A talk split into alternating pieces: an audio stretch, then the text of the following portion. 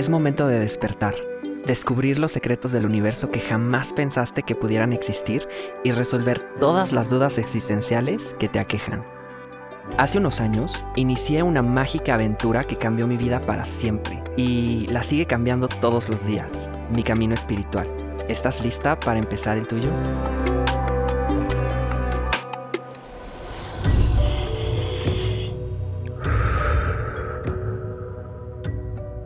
Había una vez una joven llamada Kisagotami, que perdía las esperanzas en contraer matrimonio, pero un día logró casarse y pudo ver su belleza interior.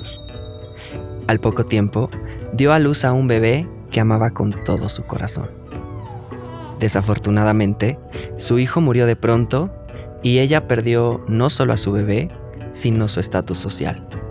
Kisagotami estaba devastada y cegada por el dolor y la tristeza, se rehusó a creer que su hijo había muerto, así que cargó su cuerpo por todo su pueblo, tocando a las puertas de sus vecinos, rogándoles por medicina para curar y salvar a su bebé. Hasta que un día, alguien le dijo que fuera a ver al Buda. Cuando preguntó al Buda si él podría darle la medicina, él dijo que sí. Todo lo que tenía que hacer era conseguir semillas de mostaza que eran fáciles de encontrar en la región, pero las que Buda pedía debían venir de una casa donde nadie hubiera muerto. La joven fue entusiasmada por tocar puertas y todas las que le abrían ofrecieron sus semillas, pero le terminaron contando historias sobre sus pérdidas. Al igual que ella, algunas de estas personas habían perdido a sus hijos. Gradualmente, Kisagotami entró en razón enterró a su hijo y regresó donde el Buda para pedirle que la convirtiera en su discípula. Eventualmente encontró la paz y la liberación de ese duelo. Bienvenidos una vez más, amiguitos de la pradera. Yo soy Dito Torres y me conocen como el Dragón Azul.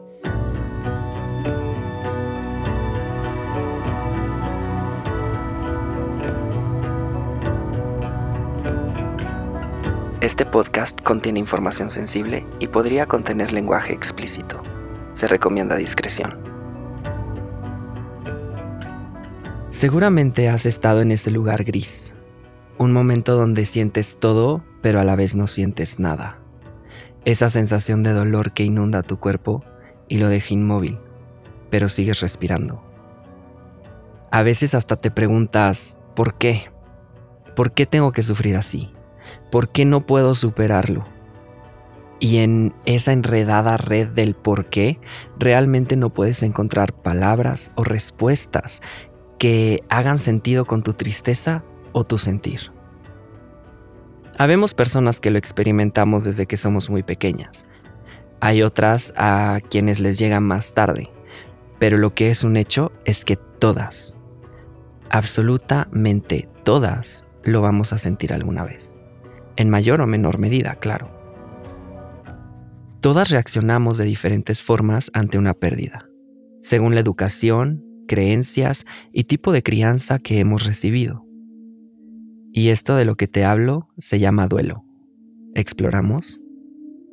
Tal cual, sacado del mismísimo Wikipedia, como definición, el duelo es el proceso de adaptación emocional que sigue a cualquier pérdida pero hay una que, personalmente, me gusta más. Lo escuché recientemente en la serie de Marvel WandaVision. ¿Qué es el duelo sino amor perseverante? El duelo es algo para lo que nada ni nadie te prepara. Y te voy a contar algo que seguramente te va a parecer un poco extraño y a su vez me va a poner en un lugar súper vulnerable. Llevo alrededor de dos años en duelo por mi abuela. Ella tiene demencia senil y vive en una casa de asistencia para personas mayores. Lo pensaste y es cierto. Todavía vive. Sin embargo, por el tema de la demencia y otros varios que han ocurrido a lo largo de estos años, me atrevo a decir que ella ya no está aquí. Entonces, según yo, llevo mucho tiempo preparándome para el deceso. Pero la realidad es que no sé cómo voy a reaccionar en el momento que su cuerpo físico se apague y pueda terminar de trascender. A eso me refiero cuando digo que nada nos prepara, porque siempre es inesperado, siempre es un momento rapaz y provoca en nuestra cabeza y corazón un conflicto que patea la balanza de nuestro equilibrio y nos pone en un momento de dolor y muchas veces de sufrimiento. Y quiero enfatizar que esto sucede con cualquier pérdida, porque esta puede ser desde perder tu celular hasta la muerte de algún ser amado. Hay que entender que el duelo es un proceso, no una tarea a terminar, pero tiene un sinfín de detalles que nos hacen pensar lo contrario. Este proceso tiene cinco etapas mismas que son de conocimiento popular. Negación, enojo, negociación, depresión y aceptación. Es necesario que se pase por todas las etapas durante el proceso, porque cada una representa cierta liberación. A veces no nos damos cuenta que las estamos atravesando, porque se pueden experimentar, al menos las cuatro primeras frases, de forma aleatoria.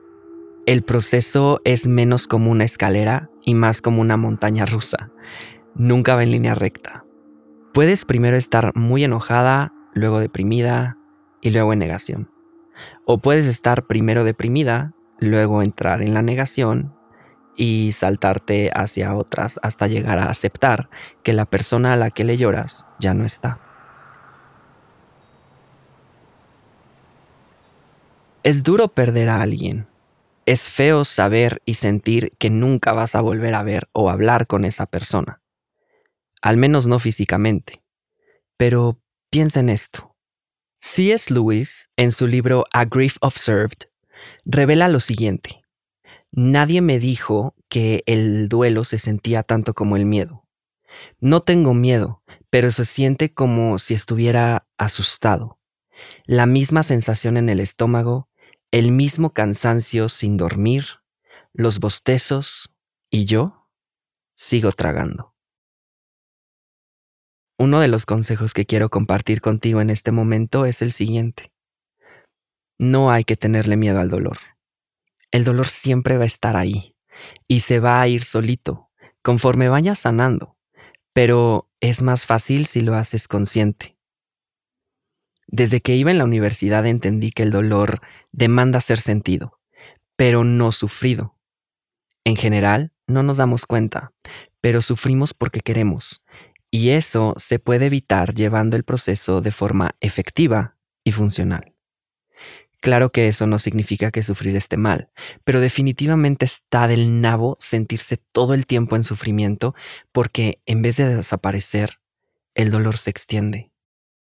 Yo lo veo como si fuera un autocastigo, pero la realidad es que no hay una forma correcta o incorrecta de vivir un duelo, porque las personas tienden a juzgar si no vas de acuerdo a sus creencias o sus juicios personales. ¿Cuántas veces no has escuchado frases como, esto ya fue hace mucho, supéralo? ¿A poco sigues llorando por eso? No, güey, ya está en el cielo con papá Dios, mejor sonríe. El duelo puede sumergirnos en una devastadora experiencia, pero a lo largo del proceso podemos aprender que el sufrimiento no se transforma porque alguien nos diga cómo escapar de él. Tenemos que trabajar para lograrlo. Incluso una persona amiga puede ser testigo y dar un poco de luz mientras reina la oscuridad, y así ayudarnos a surfear estas aguas turbulentas.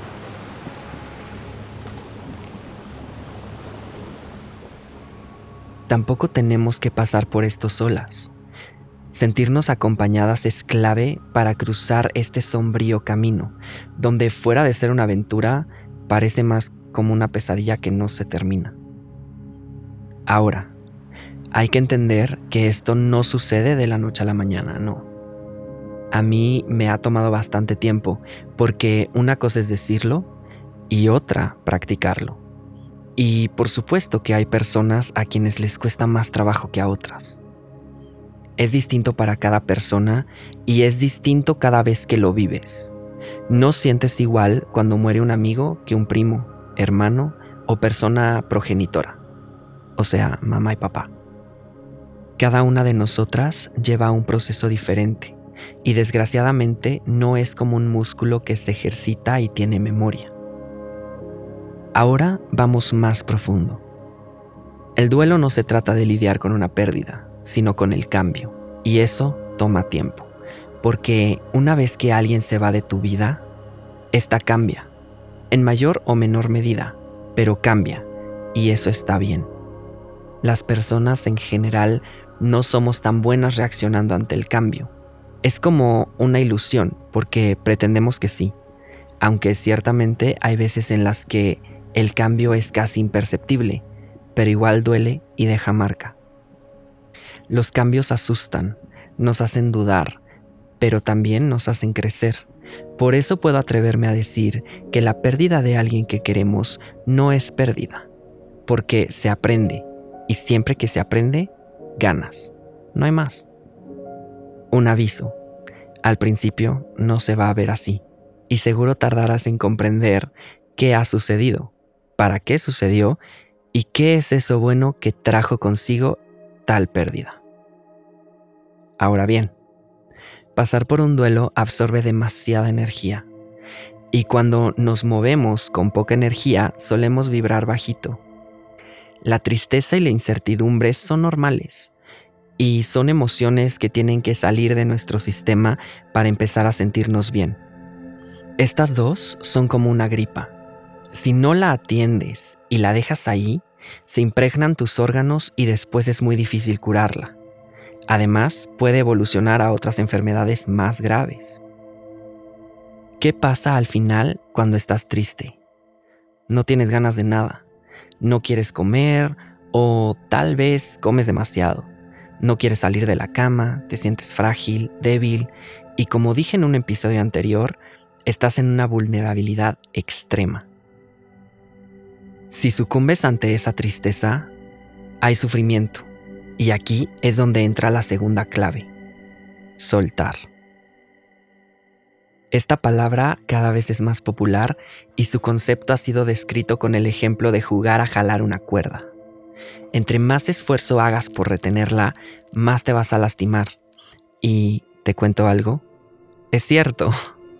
En el budismo casi no se habla del duelo, porque la propuesta es aceptar la muerte de un ser querido o la propia como la parte de la vida que marca la transición de un plano a otro, con dignidad, celebrando y honrando las enseñanzas que nos ha dejado ese ser. ¿Y por qué así? Bueno, cuando aceptamos la vida como es, entonces tenemos la oportunidad de modificarla a nuestro gusto. Eso incluye a los elementos que se van. No, no quiero decir que podemos revivir a los muertos o que podemos regresar con el ex cuantas veces queramos. Más bien, cuando aceptamos que nuestra vida terrenal tiene un fin y por consiguiente la de nuestras allegadas, entonces es más fácil soltar porque sabemos que se ha cumplido su ciclo y ha terminado de enseñarnos lo que necesitábamos saber. Soltar no es un paso fácil. Es una decisión que conlleva un proceso posterior, porque la mente nos traiciona de pronto, y es entonces donde debemos tener temple y dejar que nuestros pensamientos y memorias fluyan. Al agradecer y celebrar la vida de una persona, la estamos soltando para que vuele libre pero nos quedamos con las memorias y las lecciones. Eso nos da una eternidad más con esa persona que amamos. Y aunque suene trillado y como sacado de una película de Disney, su luz brillará en ti, si quieres y si lo aceptas. Natalie Bevitt decía, no tengas miedo de la muerte, ten miedo de una vida mal vivida. No necesitas vivir para siempre, solo necesitas vivir. El duelo puede arruinarnos o madurarnos. Como la mamá que intentó revivir a su hijo consiguiendo granos de mostaza, el duelo nos recuerda que no debemos aferrarnos tanto, al mismo tiempo que nos enseña ternura y paciencia con nuestro propio sufrimiento. Al final, eso depende solo de ti. Para superar la adversidad, particularmente la muerte o alguna enfermedad, hay un método llamado Toglen. ¿Recuerdas que hace unos episodios te conté que es una forma de meditación? Bien. El Dalai Lama lo explica perfecto en su libro llamado How to Practice The Way to a Meaningful Life, donde dice lo siguiente, y realmente creo que no se puede describir de mejor manera. Es importante disminuir los estados mentales que son indisciplinados, pero es más importante enfrentar a la adversidad con una actitud positiva. Ten esto en mente. Si saludamos a los problemas con optimismo y esperanza, estamos socavando peores problemas en el camino. Más allá de eso, Imagina que estás aliviando la carga de todas las personas que sufren problemas parecidos a los tuyos. Esta práctica consiste en imaginar que al aceptar tu dolor estás usando el karma negativo de cada persona destinada a sentir tal dolor. Es de mucha ayuda. A veces, cuando me enfermo, imagino que tomo todo ese dolor de otras personas y les doy todo el potencial que tengo yo de ser feliz. Esto me da paz mental. Cada día por la mañana, especialmente cuando tengo tiempo de sobra, hago esta práctica de forma general considerando a todos los seres vivos. Particularmente aparto a los líderes chinos y aquellos oficiales que deben tomar decisiones al momento para torturar o matar a los tibetanos. Los visualizo y dibujo dentro de mí su ignorancia, prejuicio, odio y orgullo. Lo siento, porque soy capaz de absorber cierta porción de sus actitudes negativas sin influenciar mi propia conducta y sin convertirme en una persona negativa. Por lo tanto, consumir su negatividad no representa un problema para mí, pero sí disminuye sus problemas.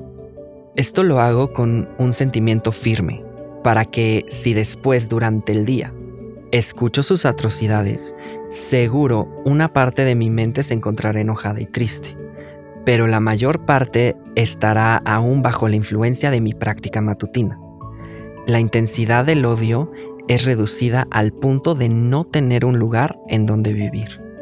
Si esta meditación ayuda a aquellos oficiales o no, no importa. A mí me da paz mental. Entonces puedo ser más efectivo y el beneficio es inmenso. Ahora pongámoslo en palabras más mundanas y direccionándolo a lo que nos atañe en este momento. La práctica Toglen es muy avanzada, pero cualquier persona puede recurrir y responder a ella sin necesidad de mucho entrenamiento. Entonces, en lugar de visualizar a los oficiales chinos que describe el Dalai Lama, puedes visualizar a esa persona que ha dejado este mundo terrenal o a los seres amados que ha dejado atrás. Imagina que tomas su dolor y lo colocas en una cajita dentro de ti donde vas a sentir cómo se destruye, representando todo tu egocentrismo. Por lo tanto, revelarás tu amor infinito.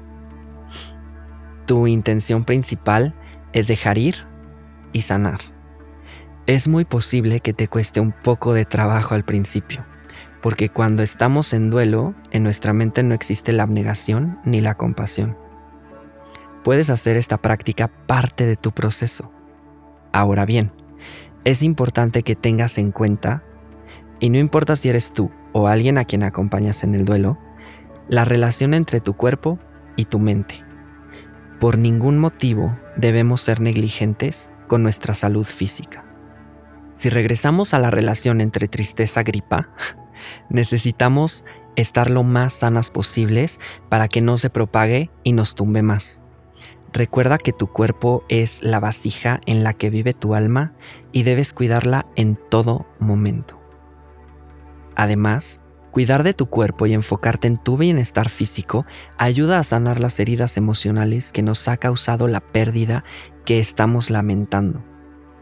Tal vez en este momento no me creas, y eso está bien, pero si me haces caso y lo experimentas, te prometo que tu proceso de sanación será más llevadero y más rápido.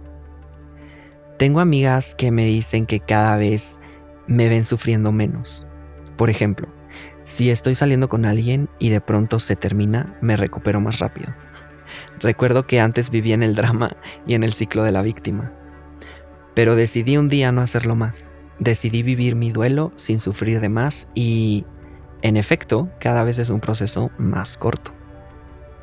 Habrá pérdidas que me peguen más que otras, pero acepto que así es la vida en general y que venimos al mundo a disfrutar cada aspecto que nos regala. Encuentra ese alivio en tu corazón y nuevamente festeja que estás viva y a quien vivió. Nunca debemos permitir que nadie nos diga cómo vivir nuestro duelo o que nos interrumpa el proceso para atender el de alguien más. El duelo es un momento de ser egoísta y de mostrarte a ti misma que te amas por sobre todas las cosas. Vivir un duelo es un panorama tan variado y tan vasto que solo puede ser descubierto por ti, a través de tu experiencia íntima. Pero toca a la persona que se va, a las que se quedan y a las que están alrededor. Nadie escapa a su caricia.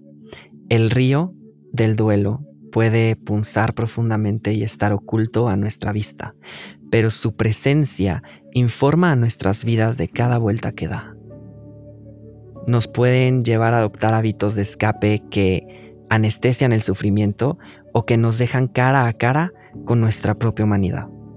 Ese es el verdadero corazón del budismo y de la vida.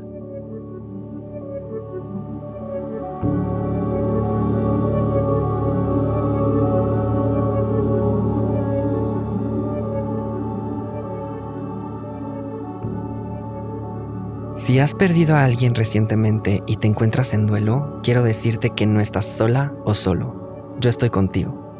Así que si necesitas platicar con alguien, te has quedado con dudas o no sabes cómo empezar o continuar con tu proceso y tu camino espiritual, no dudes en contactarme a través de las redes sociales de caldero.mx o a las mías personales. Estarán en la descripción de este episodio para que nos sigas. Nunca calles lo que sientes exprésate y pide ayuda si la necesitas. Te quiero harto. Namaste.